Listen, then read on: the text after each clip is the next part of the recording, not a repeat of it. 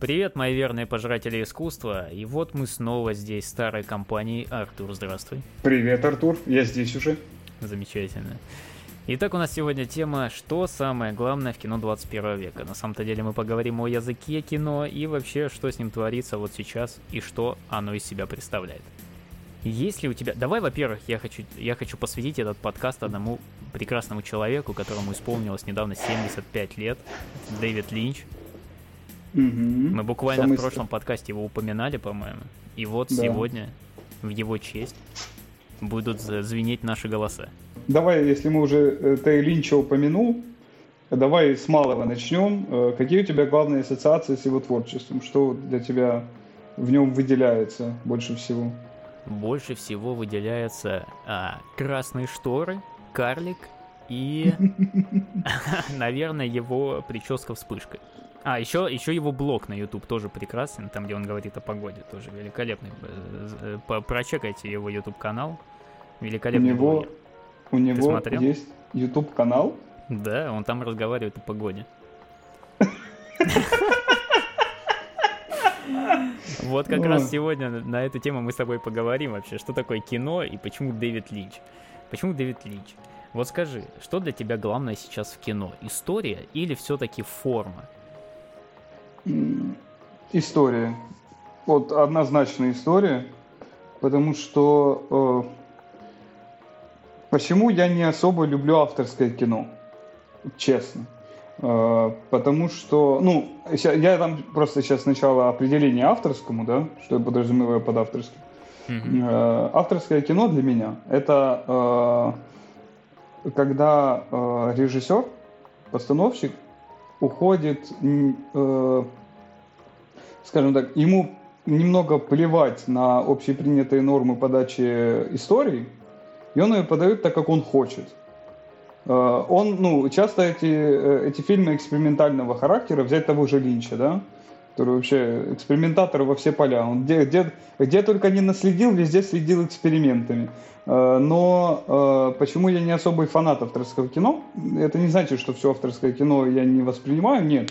Но в большинстве своем мне ужасно не нравится тенденция того, что если а, фильм авторский, да, то он настолько сильно захламлен, э, ну, часто такое бывает, далеко не всегда, но часто, захламлен таким количеством метафор и каких-то э, углубленных смыслов, что э, среднестатистическому зрителю вообще обычно ни хера не понятно, что здесь происходит.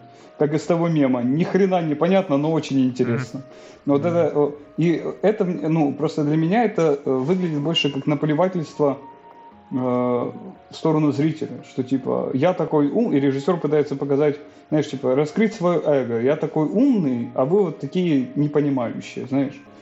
Э, Нет, ну а как в живописи? Там же тоже один человек пытается раскрыть свое видение мира. Понимаешь, в чем проблема? Э, живопись, в отличие от кино, это статика, причем не просто статика, а это перманентная статика, которую ты нарисовал, повесил на стену условно, да, и человек приходит и пытается разобраться в том ребусе, который ты составил. Это, это отдельное правило игры. Изобразительное Но искусство этом, вообще. Если мы все-таки вспоминаем Линча, он же в свое время сделал э, э нонсенс в сетке телевещания своим Твин Пиксом. И то есть э, достаточно неплохо лю- людям зашел этот сон, который длился вечность. Если все бы режиссеры были такими, как Линч, мне бы было очень грустно если бы все были такими. Потому что Линч, на мой взгляд, отлично работает как режиссер исключения.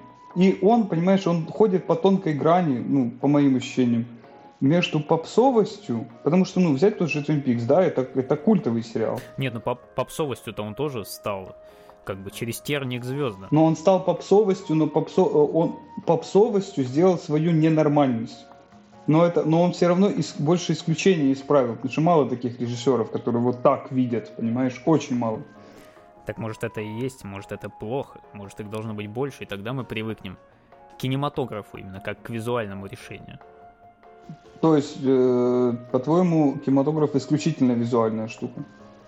Э, ну, по моему мнению, да, кинематограф, скорее всего, особенно в 21 веке, плюс у нас есть э, такие э, проблемы с историями. Сейчас истории-то особо никому не нужны, все сидят в Инстаграм, в ТикТок, в Ютубе, и все привыкли смотреть на форму. Даже если я возьму пример последний сериал э, «Королевский гамбит», который все восхваляют, и он во всех топах прошлого года, и это самый лучший сериал конца года прошлого.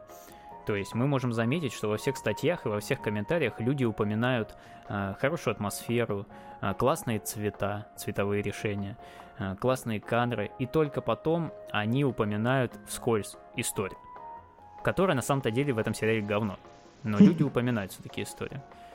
То есть я как бы, как человек, который работает над фильмами и смотрит их с точки зрения професси- профессиональной, да, как и ты, так как мы являемся профессионалами, и то есть я наблюдаю, что форма, она все-таки превалирует.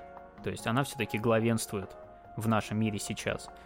Возможно, вот был, я, я знаю, был, был год, когда история это было нечто важное, но при этом заметь, если смотреть старые фильмы, там кроме истории есть превосходный, просто ни с чем не сравнимый визуал.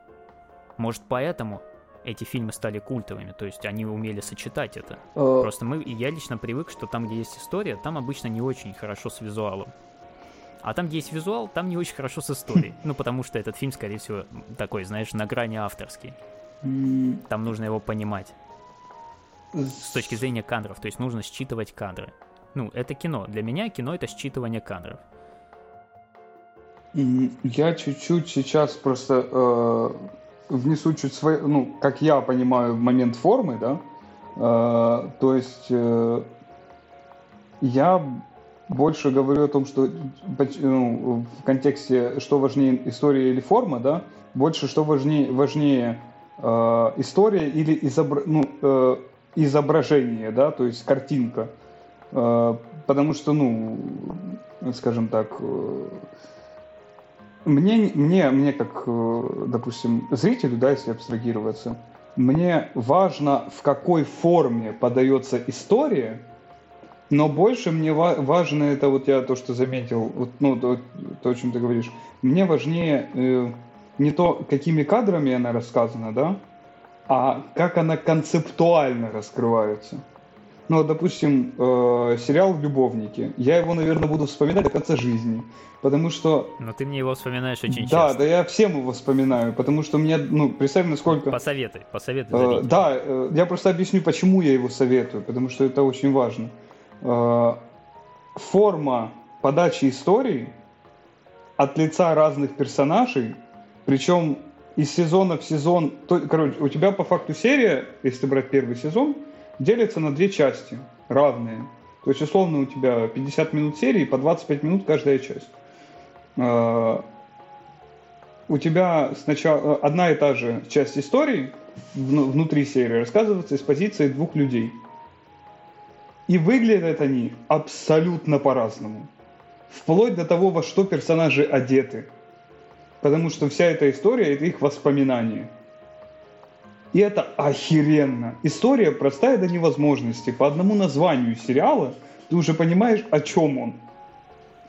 Да, но есть классная форма. Да, но ты смотри, тут форма, э, что, что, я подразумеваю под формой, не, э, скажем так, не э, фактура кадра, да, то есть насколько изощренно, красиво это снято, да, то что если брать э, съемку, э, она очень простая в этом сериале, прям до, до, до нельзя, там нет ни одного, я не помню ни одного красивого кадра, знаешь, вот бывают просто фильмы, в которых ты, вот ты помнишь прям кадр оттуда, вот, вот настолько тебя впечатляла операторская работа, да, то есть тут этого нет. Могу я тебя на секундочку перебить? Да. Э, я, видимо, что-то неправильно сказал. Для меня, знаешь, форма — это когда кадры говорят.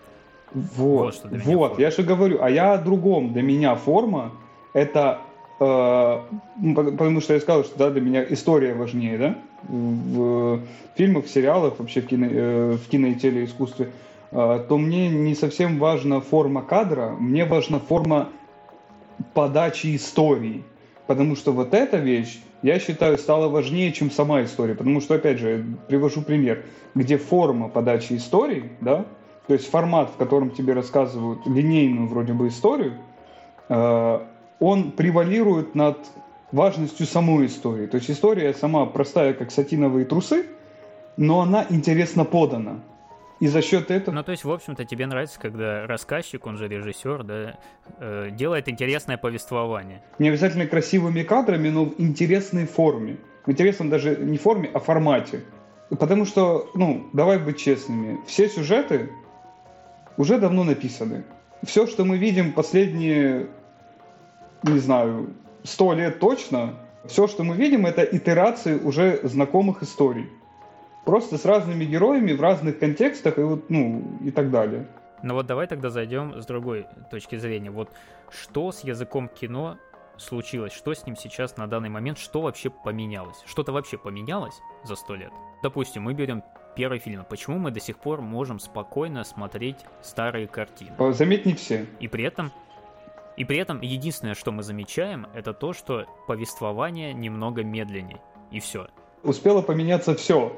То есть у нас было сначала только изображение, потом, блин, у нас добавился звук, что было вообще адская революция. И потом на тебе э, следующая революция появился цвет – с которым надо было операторам что-то делать, который вообще, ну, типа, раньше все болт забивали на это, все было вообще похер, что в каких цветах, и тут внезапно... А вот тогда ладно, хорошо, давай отойдем от этого вопроса, и тогда э, вопрос построим по-другому. Что должно поменяться в кинематографе в будущем, как ты думаешь? Так просто на размышление. Что должно поменяться? Да, вот что должно поменяться? Что уйдет, что останется? Или может вообще ничего не поменяется? Не, ну технологически, я думаю, как бы, вот, допустим, та же штука из самого нового, да, если брать, что очень сильно упростило производство, э, то, что в Мандалорце использовались вот эти экраны, LED-экраны, да, которые, по сути, симулировали задний фон, э, это как я в сторис выкладывал картинку, там шутили ребята по этому поводу, что вначале мы снимали да, на да. локациях открытых, потом на хромаке. Потом уже на живом экране 3D-шном. И сейчас опять вернемся в локацию. Э, да, но, э, и, кстати, не исключено, но просто эта технология настолько дешевая, ну, в плане, э, как тебе сказать, она... Э, Дешевле, чем хромаке или локацию? Э, ну, да, да. Потому что, э, как тебе сказать... И, кстати, она даже дешевле э, съемок на локации, если не брать павильоны, да, в некоторых случаях. Ну, возьми, например, если брать ситуацию в Америке, да, Нью-Йорк в Нью-Йорке снимать, ну, тупо нереально. Это писец дорого. Поэтому, поэтому большинство фильмов, в которых фигурирует Нью-Йорк, снимают в Атланте.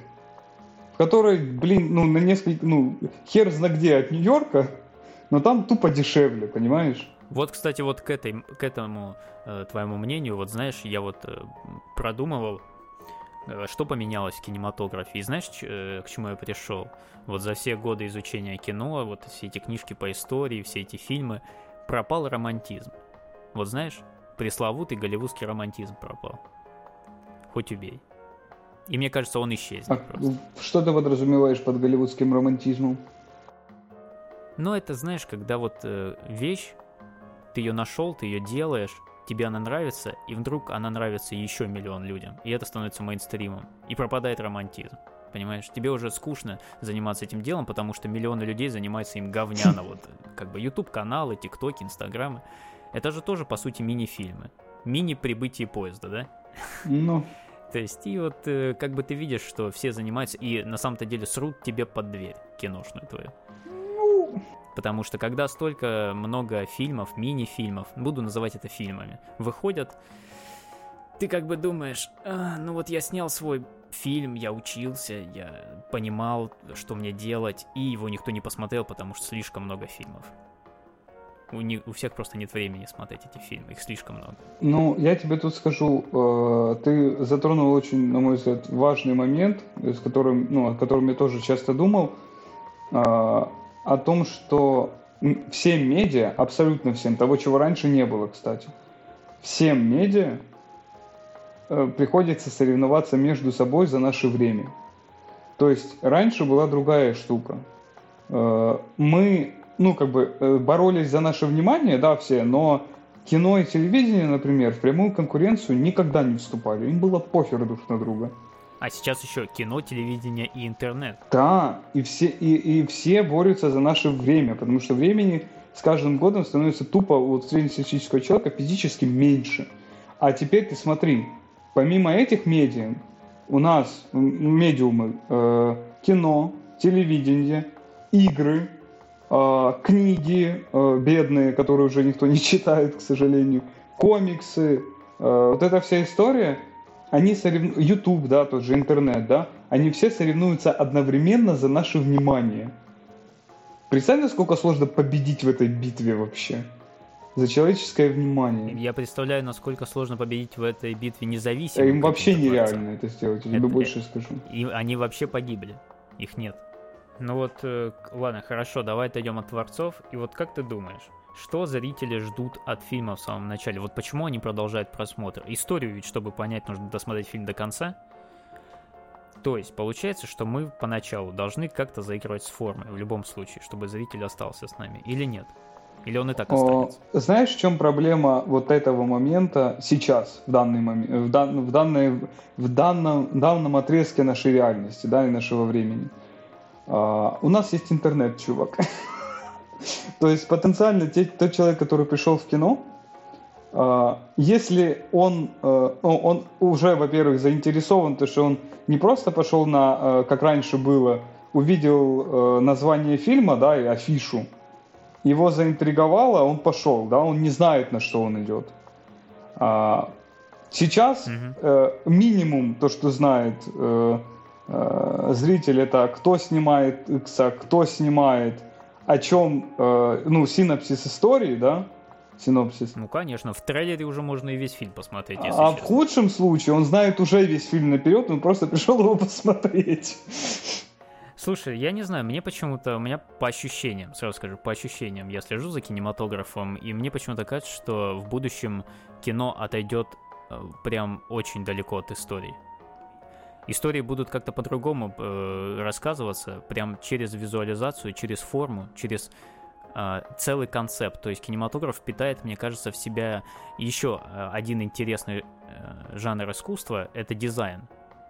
Именно, именно интернет-дизайн, веб-дизайн какой-нибудь. Знаешь, где э, каждая иконка говорит об определенном то есть вот на, на это будет похожий кинематограф. То есть нам будет показывать определенные кадры, определенные вещи, и мы, вот как в фильмах Дэвида Линча, да, которые только стали недавно популярными, спасибо Netflix и всем авторским режиссерам на этой площадке, именно вот визуализация контента. То есть люди настолько привыкли смотреть, что они наконец-то готовы к тому, чтобы смотреть кино, именно смотреть кино. Либо появится вертикальное кино, либо все-таки кино перейдет в какую-нибудь форму, форму чисто визуально. Но это мое мнение, я вот э, почему-то так чувствую, я вот так ощущаю кино. Может быть, это сон? Отсылка к Линчу, как всегда, сегодня этот подкаст посвящен ему. Не знаю, это, это будет интересно, если так будет, да? Но это, э, это даже звучит очень, очень футуристично. Может, именно поэтому так и будет. Потому что звучит очень футуристично. Условно, да, что мы уже не мыслим кадром, да, а мы мыслим набором символов. Да, да, знаешь, как эмоджи. Да, да, да. Как набор эмоджи. Но это прям уже... Слушай, ну... в моей голове рисуется картинка, похоже, я тот режиссер, который это сделает. Тебе, правда, надо будет подождать, чтобы зритель созрел что-то такое смотреть. Все, я надеюсь, вам, зрителям, было приятно послушать. Это очень звучит странно, но у нас сегодня подкаст специально для да, Линча. Поэтому... Я надеюсь, кто-то перейдет это на английский язык, и он скажет спасибо в своем новом блоге. Спасибо тебе, Артур, за сегодняшний Спасибо разговор. тебе, Артур, и Линч. Э, живи долго. Снимай все, свою необычную херню, и мы будем ей наслаждаться. Все. Все, встретимся на следующей неделе. Ну, я надеюсь, мы в течение недели будем общаться, но э, со зрителями мы встретимся на следующей ну, неделе. Пока.